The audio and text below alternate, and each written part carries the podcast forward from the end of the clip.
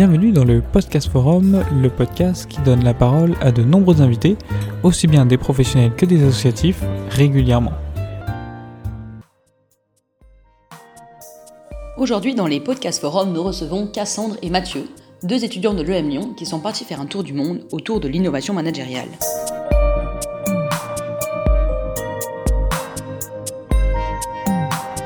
Bonjour à tous, aujourd'hui les podcasts forums ont le plaisir, que dis-je, l'honneur de recevoir le couple de backpackers le plus connu de l'EM, Cassandre Verriest et Mathieu Vandermash. Ces deux voyageurs de l'extrême, car oui, il faut dire cet extrême, sont partis durant six mois en 2018 réaliser un tour du monde de l'innovation managériale afin de chercher à quoi ressemblera le management de demain. Cassandre, Mathieu, bonjour. Bonjour. Euh, Est-ce que vous pouvez euh, nous dire euh, rapidement, en quelques mots, en quoi consiste ce tour du monde Donc combien de temps, combien de pays, combien d'entreprises, le budget, etc. Alors, euh, donc notre tour du monde, il s'inscrit dans une démarche euh, avec une association qui s'appelle les Baroudeurs de l'innovation managériale, euh, qui a maintenant 4 ans. Euh, notre tour, c'est euh, 13 pays, 6 mois, 60 entreprises. C'est 20, entre 25 et 30 000 euros. Ouais. Et- pour vous deux ou Pour nous deux, pour nous deux. Ouais, avec les billets d'avion, avec, euh, avec aussi bah, ça tout- l'argent sur place, ça transports, comprend la tout. bouffe, le logement, euh, tout. C'est les sponsors qui, donc, qui nous financent tout le parcours en échange de certaines contreparties. Et, euh, des startups, des grands groupes, des PME, tout ce qu'on arrive à trouver en rapport avec l'innovation managériale, on va les voir. Quoi. Alors vous vous avez dit justement que vous n'êtes pas la première génération de binômes qui est partie à la conquête de, ces modes de management alternatifs. Est-ce que vous pouvez nous expliquer euh, ce que c'est que les baroudeurs de l'innovation managériale? Est-ce qu'il y a le lien entre les différentes générations euh, Quelle suite, etc. Et ça a été fondé par un gars de l'EM et un gars de l'EDEC, mais qui aimait le concept d'innovation managériale. Ils avaient lu pas mal de livres. euh, Reinventing Organization de Frédéric Laloux, euh, Entreprise libérée de, de, de Isaac Getz. Et en fait, ils avaient, ils avaient un peu collecté toute cette théorie sur l'innovation managériale et ils avaient envie d'aller voir ce qui se passait concrètement dans le monde, comment les entreprises l'appliquaient, comment elles le mettaient en œuvre et, euh, et en gros comment, comment l'humain ressentait clairement l'innovation managériale et pas euh, juste euh, c'est c'est de la théorie qui est, qui est appliquée en entreprise. Non, là c'était vraiment du concret, aller voir les, le- les ressentis des collaborateurs et comment ça s'appliquait. Euh, quand ils sont revenus, au final, ça a eu un écho énorme en France. Ils ont eu beaucoup de succès en conférences, etc. Et c'est à ce moment-là qu'ils ont en fait créé l'association Les Baroudeurs de l'innovation managériale en intégrant au projet Hugo et François, euh, deux étudiants, donc un de l'EM, un de l'EDEC, qui sont partis pour un projet beaucoup plus ambitieux la deuxième année. Il a présenté le projet et on a décidé d'y aller. Et voilà un petit peu euh, l'histoire des baroudeurs. On lance la quatrième génération. Donc on s'est occupé euh, du recrutement et c'est cette année deux filles qui partiront, c'est les baroudeuses cette année. Et euh, le projet, il va continuer à grossir, vous devez rencontrer encore plus d'entreprises dans le futur.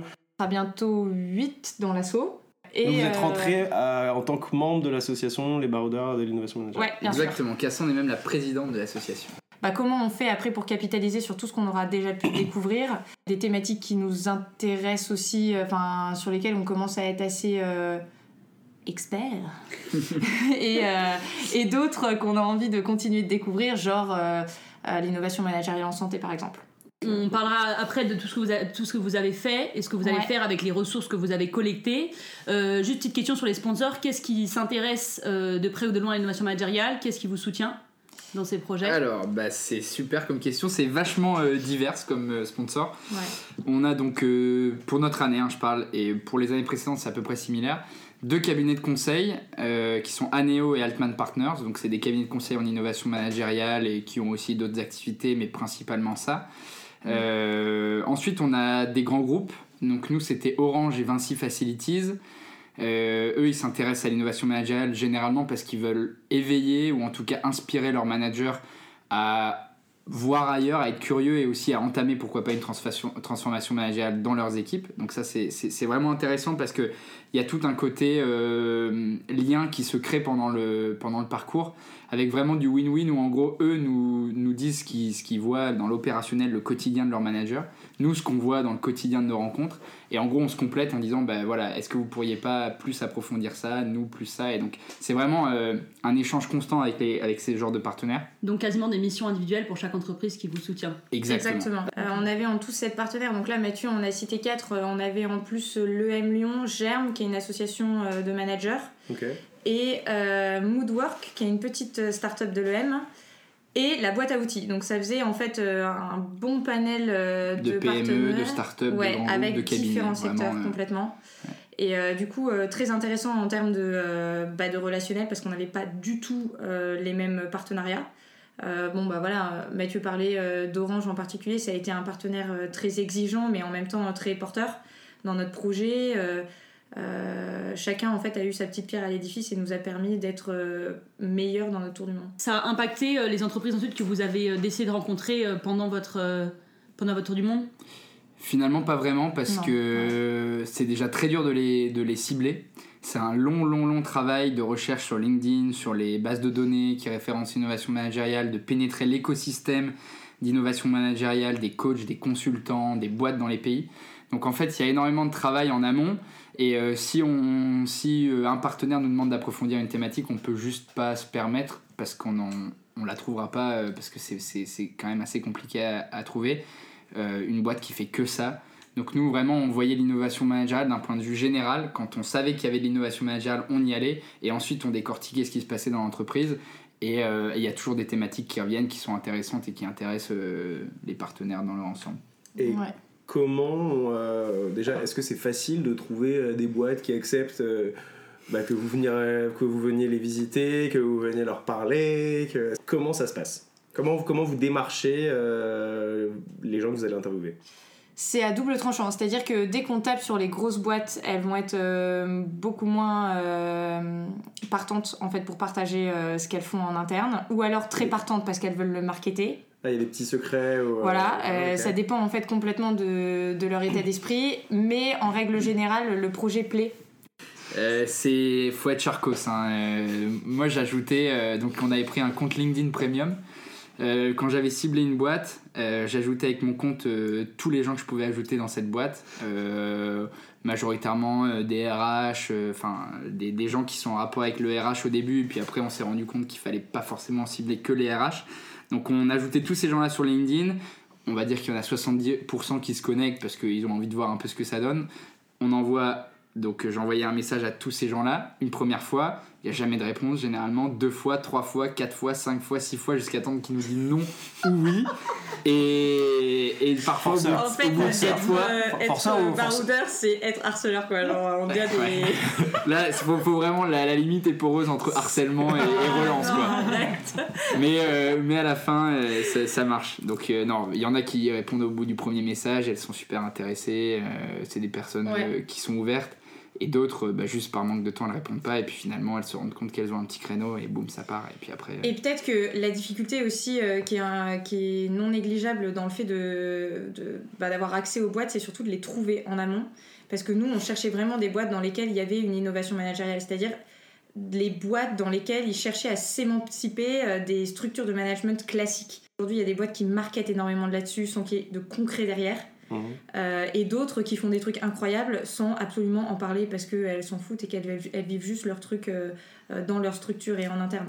Vous avez développé une méthode pour un peu cibler euh, spécifiquement ou... Bah, il y a plein de méthodes. Il y a déjà pas mal de bases de données euh, qui référencent des, des boîtes sur l'innovation managériale. On peut citer euh, bah, Great Place to Work, euh, Ouais. les Corporate Rebels. C'est enfin, c'est- c'est plein de personnes qui ont référencé des boîtes qu'ils ont déjà visitées. Il y a plein de bases de données. Maintenant, euh, il faut être assez critique sur ces bases de données qui finalement sont des cabinets de conseil et donc sont rémunérés pour faire paraître ces boîtes. Donc il y a généralement beaucoup de choses intéressantes, mais il faut aussi euh, avoir un regard un petit peu, euh, un petit peu avisé sur la chose. Et vraiment, l'innovation managériale, en fait, c'est un écosystème dans les pays. Euh, tout le monde se connaît un petit peu.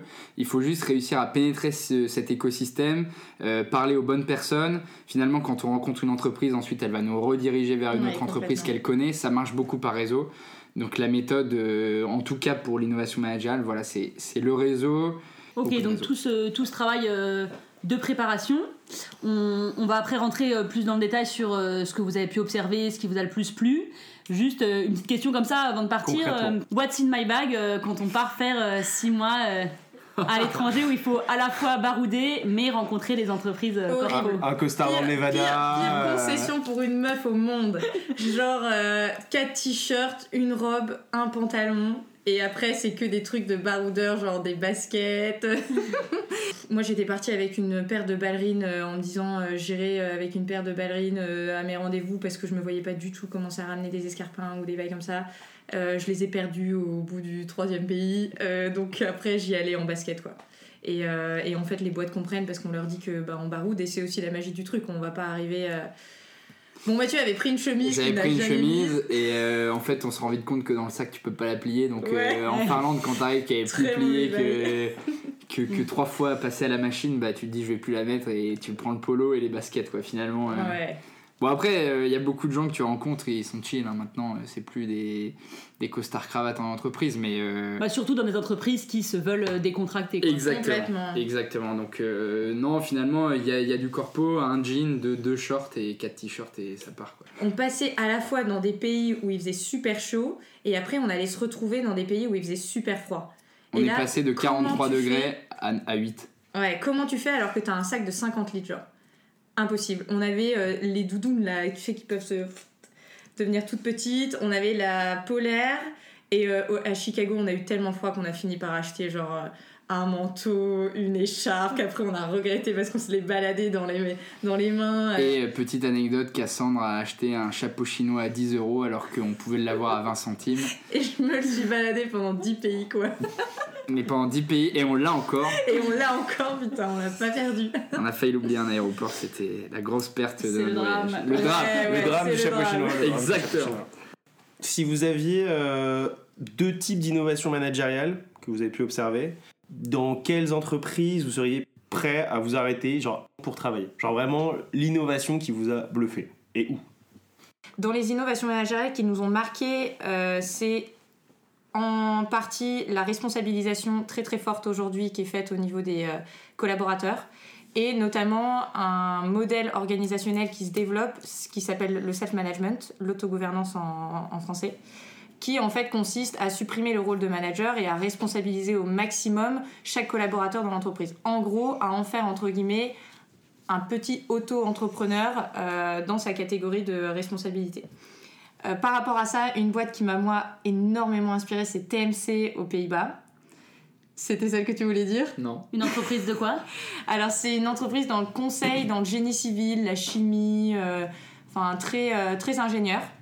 Et en fait, ils sont partis du constat que l'ingénieur, euh, pendant toute sa scolarité, est, est amené à être très entrepreneur, au final, euh, avec un peu euh, voilà, des trucs en labo, etc., ce qui- qu'ils perdent complètement en arrivant en entreprise. Et ça, c'était euh, quelque chose qui leur manquait. Et en fait, euh, TMC a créé, ils sont 2000 dans la boîte? 1000. 1000, euh, a créé euh, le concept d'employeurship, qui est en fait un mélange entre le fait d'être employé, employé et euh, entrepreneur. Et donc, l'idée, c'est d'avoir la sécurité d'un CDI avec un salaire, en ayant la prise de risque et la créativité euh, qui est reliée, euh, enfin qui est liée à un statut d'entrepreneur. Donc en fait, au sein de la boîte, il y a un incubateur et c'est pas l'incubateur que tout le monde connaît, la pense dans les grandes boîtes où au final, tu as un gars par an qui arrive à, à pouvoir faire sa boîte en même temps qu'il travaille. Non, là, c'est vraiment le truc où tout le monde peut y aller quand il veut et en fait, ils peuvent même passer sur du mi-temps où ils vont en fait créer leur boîte euh, avec euh, les collaborateurs qui sont euh, partants dans l'entreprise.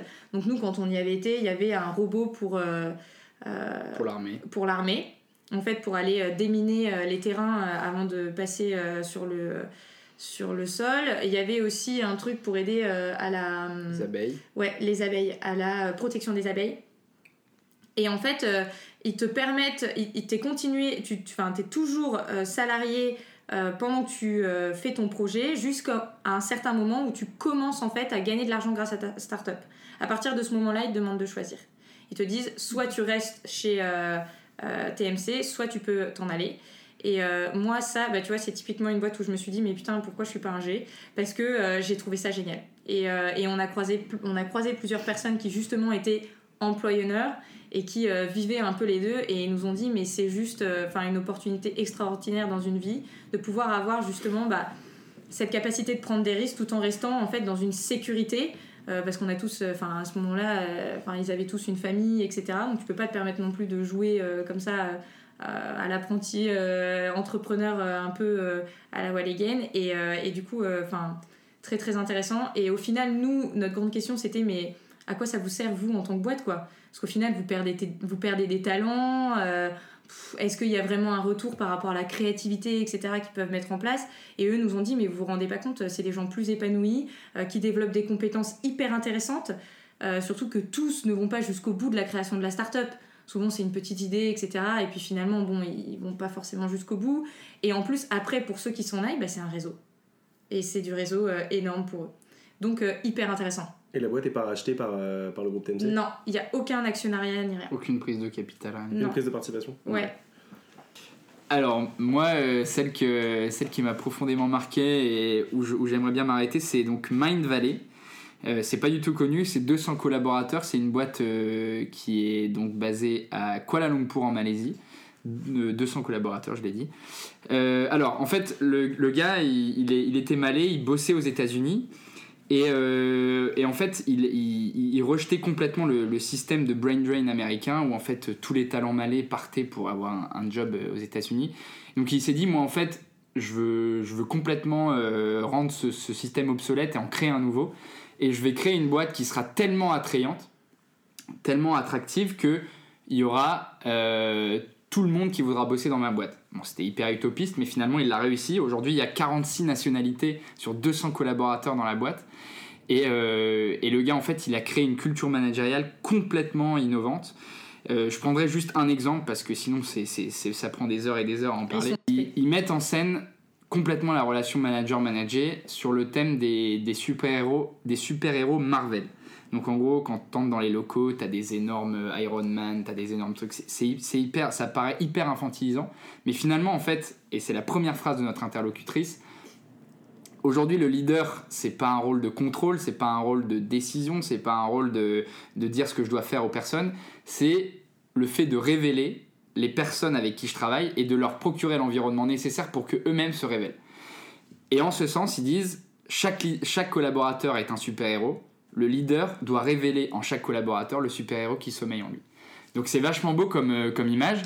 Et alors, ce qui est intéressant, c'est que bah forcément, je pense que tout le monde connaît euh, Candy Crush, et ils ont voulu répliquer dans leur entreprise cette, euh, cette envie, cet engagement que tu as auprès des jeux. Donc ils se disent quand tu arrives au niveau 341 de Candy Crush, tu vas pouvoir passer 5 jours, voire 6 jours non-stop. Mais c'est énorme, hein, le- la gamification aujourd'hui dans le travail, euh, l'attrait qu'ont les entreprises pour ça. Ouais, c'est, non mais c'est, hyper, c'est hyper intéressant. Ils disent, nous on veut reproduire ça Ouais. avec nos employés. On, on veut qu'ils soient euh, à fond dans leur boulot, qu'ils soient et qu'ils soient passionnés. Donc première chose, eh ben il faut, il faut créer l'environnement pour ça. Et donc euh, quand tu joues à un jeu, bah, à la fin tu as des boards, donc tu as des, t'as les meilleurs, euh, les meilleurs joueurs. Donc ils ont créé à la fin de chaque semaine les meilleurs employés de la semaine.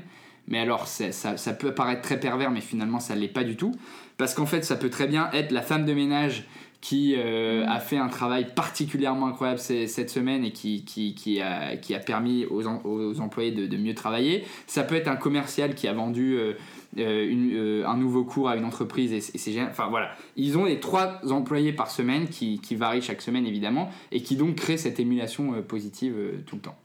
Et peut-être pour être plus concret et sortir un peu du cliché l'employé du mois, qui est pas forcément. Qui, est tout- qui, est- qui peut paraître pervers. ouais. Ouais. Euh, ce qu'ils ont fait aussi, ils ont créé, euh, en fait, ils font des hackathons euh, tous, les, tous les six mois et ils ont, à un moment donné, ils se sont dit, mais en fait, ça va pas dans notre boîte, on n'est pas capable de. Enfin, on se donne très, très peu souvent des feedbacks positifs. Et ils se reprochaient un peu de d'émettre très peu de reconnaissance en fait entre collaborateurs lors de certains projets. Et donc ils ont décidé de créer une plateforme qui s'appelle la plateforme OneUp, qui est en fait un truc, euh, enfin tout simple, sur lequel ils s'envoient des badges à l'effigie de super-héros. Euh, donc l'idée c'est, c'est, enfin ça, s'envoie aussi facilement qu'un émoticône euh, sur Messenger.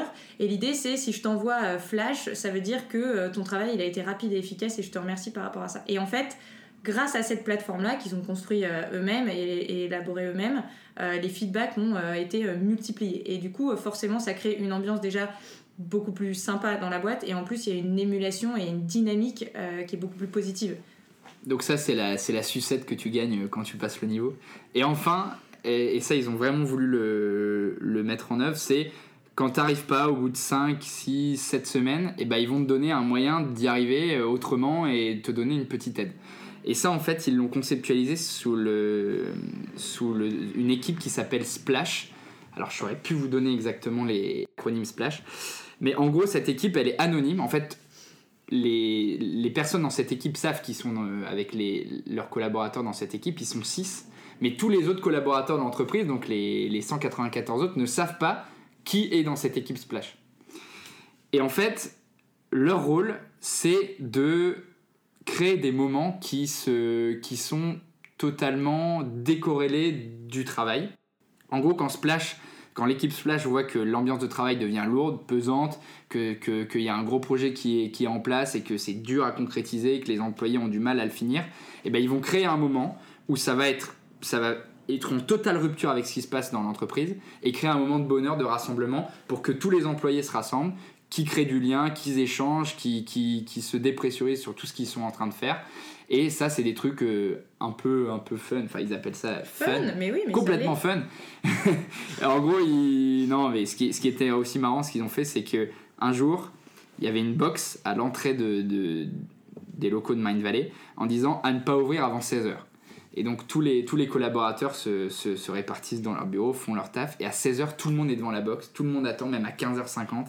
Tout le monde est là, se rassemble, il y a, il y a une, une, une super excitation. Ils ouvrent la boîte et en fait ils tombent sur des sous-vêtements à l'effigie de, de Mind Valley, ils les essayent tous et voilà. Et c'est un moment de partage, un vendredi soir, pour, Ouais. euh, pour, euh, pour enlever la pression de la semaine. Alors, pour parler d'un grand groupe, euh, on va parler de Netflix, euh, qui est euh, en fait essentiellement connu pour les vacances illimitées. Euh, ce qui est d'ailleurs pas du tout euh, la, la mode et la tendance aux États-Unis, euh, puisqu'ils ont moins de vacances qu'en France.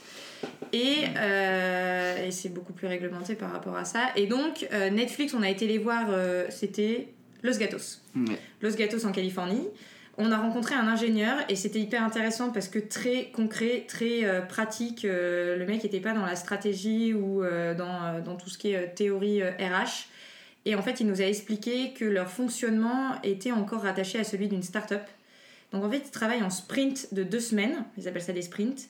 Euh, et en fait, au bout de deux semaines, il faut rendre quelque chose. Euh, ça peut être dans un état pitoyable, mais il faut rendre quelque chose. Et en fait, ils ont comme ça des sessions euh, de deux semaines sur lesquelles ils vont travailler. Bah, par exemple, un coup, c'était le, le, bouton passer l'introduction. Euh, un jour, il y a un mec qui a dit Mais attendez, moi j'en ai marre de. Quand je regarde ma série, j'en ai marre de tout le temps euh, devoir euh, me taper l'introduction. Donc, ils ont décidé de faire passer l'introduction. Et donc, en deux semaines, il fallait qu'il y ait une solution pour passer l'introduction, le, bouton, comment on le fait, etc. Et ils font en fait. Enfin, lui disait lui-même que parfois, enfin, ça ressemble à rien, quoi. Parce qu'en deux semaines, t'as quand même du mal à élaborer, surtout sur des projets à long terme, à quoi ça va ressembler. Mais au final, c'est cette idée d'être tout le temps euh, dans l'agilité, tout le temps pouvoir s'adapter, tout le temps rester flexible et surtout ne jamais, en fait, euh, se. J'allais. Comment je peux dire ça? Se ramollir, quoi. Oui. Rester sur ses acquis. C'est ça. Et, euh, et en fait, en parallèle de ça, ils travaillent en équipe pluridisciplinaire, donc avec différentes compétences au sein de l'équipe. Et ils ont pris euh, comme exemple le management dans une équipe de football américain. En gros, ils se comparent à une équipe de football américain professionnel. L'idée, c'est chaque joueur à sa place, avec une collaboration nécessaire, euh, et juste vitale entre tous. Donc chacun doit se passer le ballon. Et d'ailleurs, c'est le capitaine, donc le manager, qui est responsable que le ballon se passe bien entre chaque personne. Donc chacun bosse euh, un peu sur ses compétences, son rôle, quoi. Euh, quand t'es euh, défenseur, t'es pas attaquant. Mais il faut qu'il y ait toujours une fluidité entre les, entre les différents rôles. Et par rapport à ça, et euh, ce qui est très marqué euh, pour le coup euh, américain, Surtout Silicon Valley. surtout Silicon Valley. Euh, le manager, il a, enfin le capitaine du coup de l'équipe, il a aussi pour rôle euh, bah, de, faire en sorte que la personne qui n'est plus à sa place et qui ne sait plus jouer avec les autres s'en aille.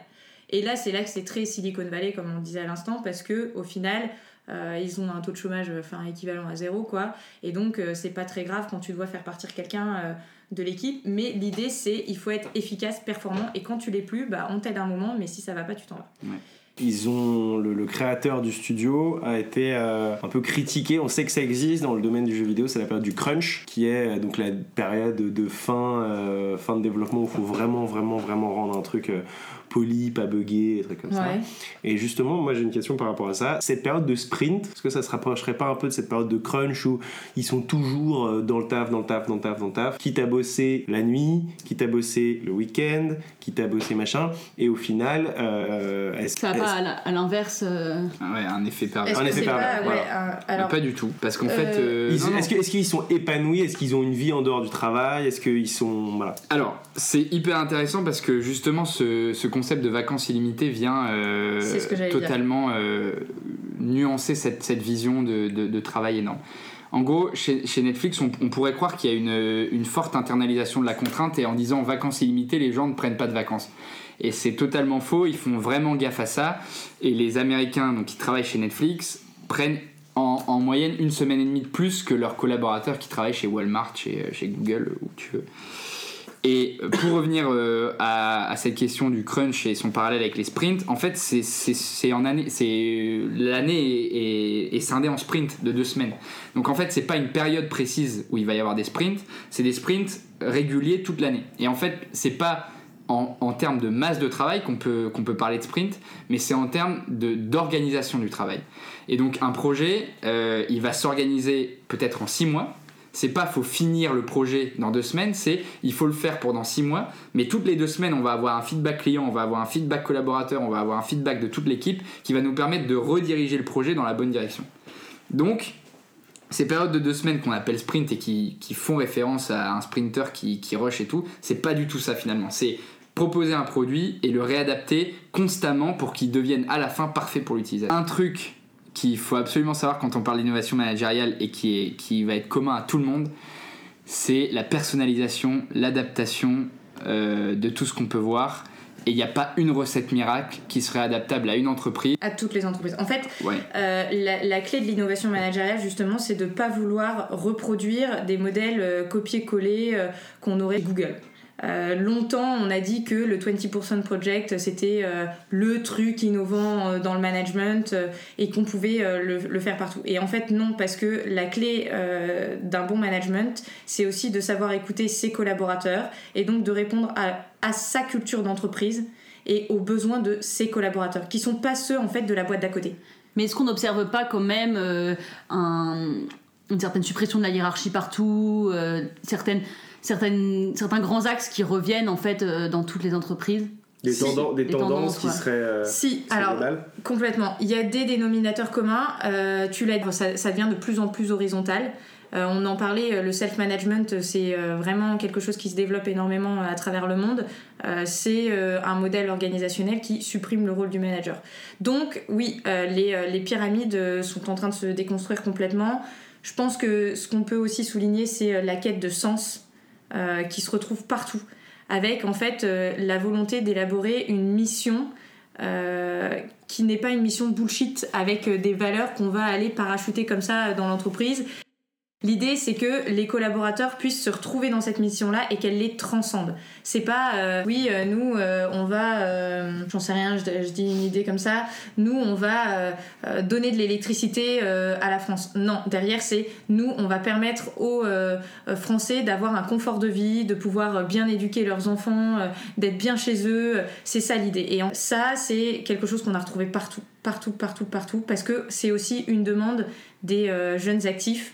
On n'a plus envie de travailler pour n'importe quelle boîte euh, en fermant les yeux sur ce qu'elle peut produire ou ce qu'elle peut faire. On a envie aussi que ce- ça ait du sens pour nous et qu'on ait le sentiment de mettre notre pierre à l'édifice euh, sur une cause euh, qui nous dépasse et, et qui fait du bien à la société, à l'environnement. Et un dernier dénominateur commun, je pense que, enfin, c'est pas le dernier, mais c'est en tout cas un des principaux, Ouais. c'est le lien qui peut aujourd'hui euh, se former entre les collaborateurs d'une entreprise et surtout euh, le- le- les convictions du leader qui veut former, au-delà de collaborateurs qui s'entraident, qui travaillent ensemble, qui collaborent, des vrais amis qui vont en fait, et il y a plein d'études sur ça, qui montrent que être ami euh, sur un lieu de travail, ça augmente de 50% la productivité. Voilà, c'est des chiffres. Mais quand on se lève et qu'on va voir des amis le matin au travail, bah, c'est juste un peu plus stimulant que d'aller voir des simples collègues avec qui on va passer la journée. Qu'est-ce que ces six mois vous ont apporté à vous deux, si bien euh, sur le plan personnel en professionnel. Vous avez probablement dû vous embrouiller, je pense.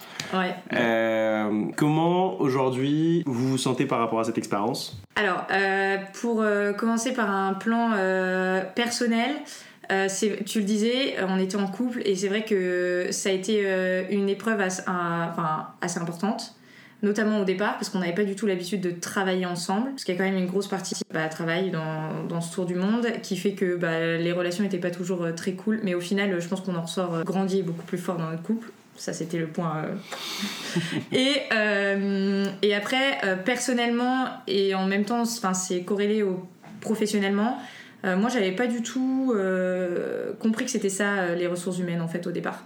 Et, euh, et je voyais euh, ça un peu en mode euh, bisounours, etc. Et en fait, j'ai vraiment cerné ce que c'est le management, c'est quoi le rôle d'un manager? Et je me posais quand même beaucoup de questions par rapport à ce qu'on peut apprendre à l'EM Lyon, théorique, qui reste très théorique. Et je me demandais, mais demain, en pratique, comment je fais en fait si je rentre dans une boîte? Et donc, ça m'a enfin, ça m'a appris et apporté beaucoup de, réponses. Et après, ça a aussi bah, réveillé en moi une flamme entrepreneuriale euh, que j'ai vraiment envie de, de, développer du coup maintenant parce que, euh, bah, parce que ça m'a donné plein d'idées et c'est aussi une ouverture d'esprit absolument énorme et en même temps on devient complètement accro au voyage. C'est incroyable. Au final, j'avais hâte de rentrer et maintenant j'ai, hâte de repartir. Euh, moi personnellement je dirais que c'est un, c'est un retour à l'essentiel parce que on fait un ça peut paraître un peu bullshit mais on fait un voyage sur l'humain c'est l'essentiel de, ce qui fait euh, notre métier déjà de demain. Et, euh, et l'essentiel parce que on rencontre des hommes qui créent des organisations qui créent du lien dans leur organisation et c'est en fait juste le notre boulot demain mais c'est aussi juste ce pourquoi on est fait. Et professionnellement ouais bah c'est une ouverture d'esprit à des thématiques qui sont euh, qui sont des enjeux aujourd'hui hyper importants pour les boîtes pour même pour nous. Et puis bah, une ouverture d'esprit sur ce qui se fait ailleurs et donc euh, des envies forcément de réappliquer en France et, de monter plein de choses plein de trucs dans la tête qui font que on tient plus en place. Là, ça fait, ça fait un peu plus de 4 mois que vous êtes rentré. Qu'est-ce qui s'est passé pendant ces 4 mois Qu'est-ce que vous avez fait Qu'est-ce que vous allez faire de toutes ces informations que vous avez amassées Et euh, quelle est la suite pour vous euh, dans ce projet? Ces quatre mois, euh, c'est un petit peu la suite de l'aventure parce que au final, on a énormément de conférences et on partage énormément euh, notre expérience, exclusivement en France. Euh, beaucoup de retours sur expérience avec des entreprises qui nous contactent, euh, bah, nos partenaires, mais aussi des entreprises extérieures. En fait, continuer euh, d'inspirer les managers en France. Donc des conférences devant des managers? Oui, Vous devenez consultant, quoi. je sais pas, parce qu'en fait, ah non non non, non ah, ça je- franchement no je je, je refuse. euh, Enfin, en fait, c'est vraiment. Il y y a plein de gens qui disent ça, et non, c'est pas du tout ça. On va pas. euh, en fait, on n'a aucune expérience finalement, et euh, d'innovation managériale, on en a juste des ressentis, des, des, des découvertes, des applications, et je refuse de, de me dire consultant parce que bah, j'ai aucun conseil à donner à une boîte. J'ai juste envie de semer la petite graine qui. Enfin, on a juste envie de semer la petite graine qui va les faire changer. Et c'est ça le but de nos, de nos confs, de les faire voyager et de faire voir et, et de, leur retrans- de leur transférer cette curiosité que nous on a eue pour qu'eux l'appliquent dans leur boîte. Donc un simple partage d'expérience. Et euh, une, une question un peu plus euh, concrète, si je puis dire.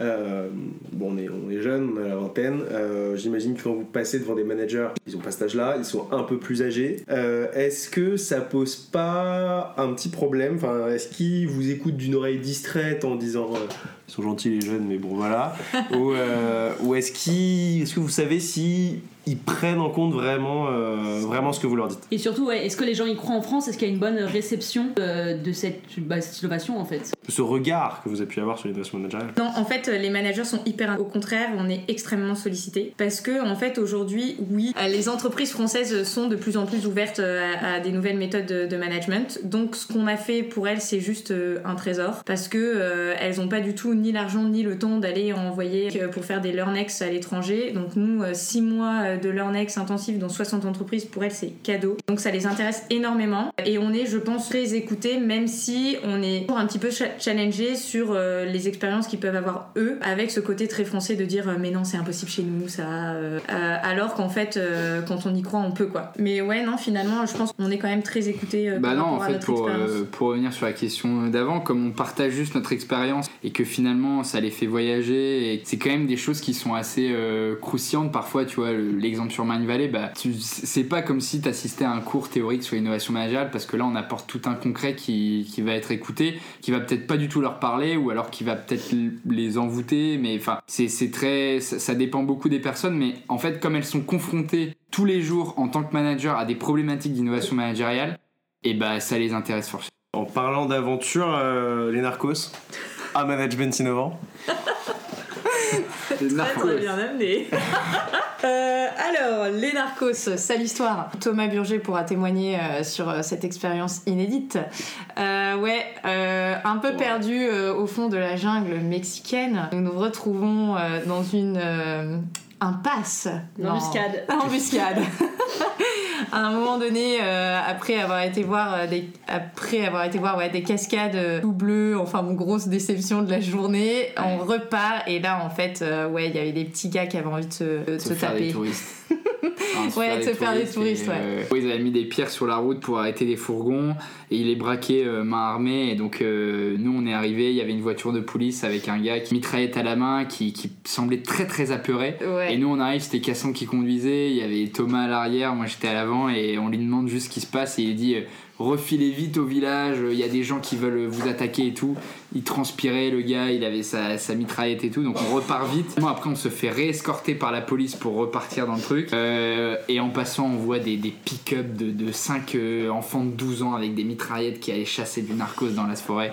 C'était euh, c'était épique et après on s'est fait escorter pendant une heure et demie euh, pour revenir dans un, dans un village qui était euh, militairement sécurisé. D'où la visite après chez Netflix pour peut-être donner euh, des prochaines idées sur, sur Narcos Mexico, c'est ça? Voilà, sur- Ah d'accord, pas mal, pas mal, pas mal, pas mal, pas mal. Ou alors ce qui peut se passer quand un, quand un, quand un collaborateur fait de la merde, il peut y avoir aussi ce genre de... Ouais, tu vois. C'est moins, c'est moins, c'est moins innovation managériale. mais- Non, non. À propos de croustillant, on va passer euh, à un petit vous préféré. Go. Euh, alors, premier vous préféré, Russie ou États-Unis? Et pourquoi? Et pourquoi? Ok, alors euh, Russie, euh, je dis en deux lignes. hein. Euh, C'était le pays que je voulais absolument faire pour combattre un peu les stéréotypes qu'on a en France. Euh, des gens très, euh, finalement, euh, très accueillants, euh, grosse convivialité. Et, euh, et entre autres, petite visite à la dacha avec euh, vodka à la clé, donc euh, très stylé. États-Unis, États-Unis pour euh, Chicago et pour le mec qu'on a rencontré à Los Angeles qui était producteur pour Netflix et qui nous faisait sublime cheesecake le matin. Et on était en Airbnb chez lui et c'était incroyable. Donc juste gros big up pour lui et pour Chicago qui est une ville incroyable. Si j'ai si j'ai l'opportunité d'y retourner en stage ou, ou pour bosser, euh, Vous avez pu visiter des, des, plateaux de tournage? Non. malheureusement non. Ah si, on a fait... euh, Ah, on a fait Universal Studios. Ah bah quand même Quand même. Quand même, quand même. Quand même Les les mecs, ouais. ils oublient, quoi. Il y a Ah un ouais, non. truc, euh, Ah oui, bon. Et euh, en tant que bon backpacker, hein, Yes. vous êtes plutôt euh, auberge de jeunesse ou euh, hôtel de luxe? Auberge de jeunesse. Ah ouais, carrément. Même Là, y a si, même si t'avais de- dit auberge de jeunesse ou Airbnb, Airbnb, j'aurais dit Airbnb. Euh, auberge de jeunesse pour les rencontres, pour le côté euh, typique, parce qu'hôtel de luxe, enfin, on n'est pas là pour être dans un monde aseptisé, quoi. Tu vas pour être dans le concret. Les vraies routes. Et euh, Non, même ouais, si, euh, pour le pour le pour l'ambiance aussi auberge de jeunesse, c'est vachement cool. Y a- y a- on a rencontré des mecs au fin fond de la Chine qui faisaient le même trip que nous, qui nous ont donné des conseils pour un voyage qu'on avait fait en Colombie euh, trois mois après. Donc euh, c'est juste c'est juste génial. Et par contre, euh, moi je prendrais même auberge de jeunesse à Airbnb. Le problème c'est qu'auberge de jeunesse devient plus cher qu'Airbnb. Ouais. Ouais, Donc pour des raisons de coût, euh, on a pris beaucoup Airbnb. Euh, alors, euh, tour du monde ou stage? Enfin, plutôt tour du monde de l'innovation managériale ou stage, stage. On va pas le passer à nos partenaires ce podcast. euh, tour du monde. Mais bah, tour du monde évidemment. ouais. euh. Incroyable. Enfin, ça reste une expérience euh, qu'on vit qu'une fois. Enfin, j'espère que je pourrai la vivre une deuxième fois, mais pas sûr. Et euh, ouais, non, euh, enfin, c'est incroyable tout ce qu'on a pu. C'est un voyage très humain euh, et ça nous a, enfin, révélé euh, plein de choses sur ce qu'on voulait faire. Et en même temps, on a quand même développé des skills euh, pas mal. Donc, Non, bah tour Ouais. du monde parce que c'est c'est juste génial quoi de rencontrer autant de cultures, de personnes euh, différentes surtout. Et puis, et puis pour la beauté des paysages parce qu'on en a vu quand même. Bon, alors un petit dernier euh, pour la route. Euh, Asso Raid ou Projet Soli euh, le raid, je vous aime, vous êtes dans mon cœur euh, à jamais. Euh, vous savez que je vous ai entièrement Je, je- vous êtes, je suis dédiée Qu'elle a démarché cause. euh, 5000 litres d'eau. Et euh, ouais, non, je dis Togo juste parce que grosse frustration euh, et merci Soli euh, d'avoir euh, comblé cette frustration euh, parce que pendant notre tour du monde on a fait euh, que l'Afrique du Sud Euh, et du coup euh, j'avais vraiment envie de, de découvrir davantage l'Afrique et surtout euh, l'Afrique euh, enfin dans son cœur. Euh, du coup, euh, le PE Togo, euh, d'ailleurs, si vous avez envie de euh, mettre des petits sous sur le crowdfunding, euh, n'hésitez pas. Je rêve. Tout- toute opportunité. ouais, ouais, genre, euh, T'as dit que Faut être Charcos. Hein, euh, Euh, ouais, PE Togo euh, pour, euh, pour le côté humain une fois de plus et puis euh, parce que ça va, être du, ça va être du grand kiff. Et puis le raid, parce que ça prolonge un peu le, backpack. On part dans les montagnes, euh, en trek, euh, tout ça, ça va être. euh, ça va être encore un peu plus de kiff après, après un tour du monde. Yes. Juste avant de terminer, est-ce qu'il y a, quelque chose que vous voulez rajouter dont on n'a pas parlé? Vous êtes frustré Vous pensez qu'il faut absolument que les gens sachent? Vous avez la parole. Euh, non, je pense qu'on a à peu près tout dit. Euh, Oh, moi j'ai une phrase, il faut, il faut que je la dise. Et c'est, c'est- enfin, je pense qu'on devrait finir toutes euh, nos conférences et tout par ça.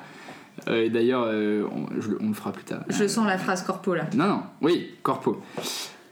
L'innovation managériale réside en chacun de vous. Oh, c'est beau. Oh, c'est Mais beau. s'il a pris le ton horrible, c'est. Ouais, ouais, je suis assez fier de ça. Ouais, et merci Forum. Yeah Merci Forum Bah, merci beaucoup pour, euh, pour cette interview. Et euh, j'espère que l'audience tout, sera euh, élevée pour, euh, pour que tous les gens connaissent ce projet. N'hésitez pas à nous faire des petits retours en commentaire pour savoir euh, si ça vous a plu. Et puis les prochaines améliorations. Euh, à bientôt pour, euh, De prochains podcasts pour pour de prochains podcasts.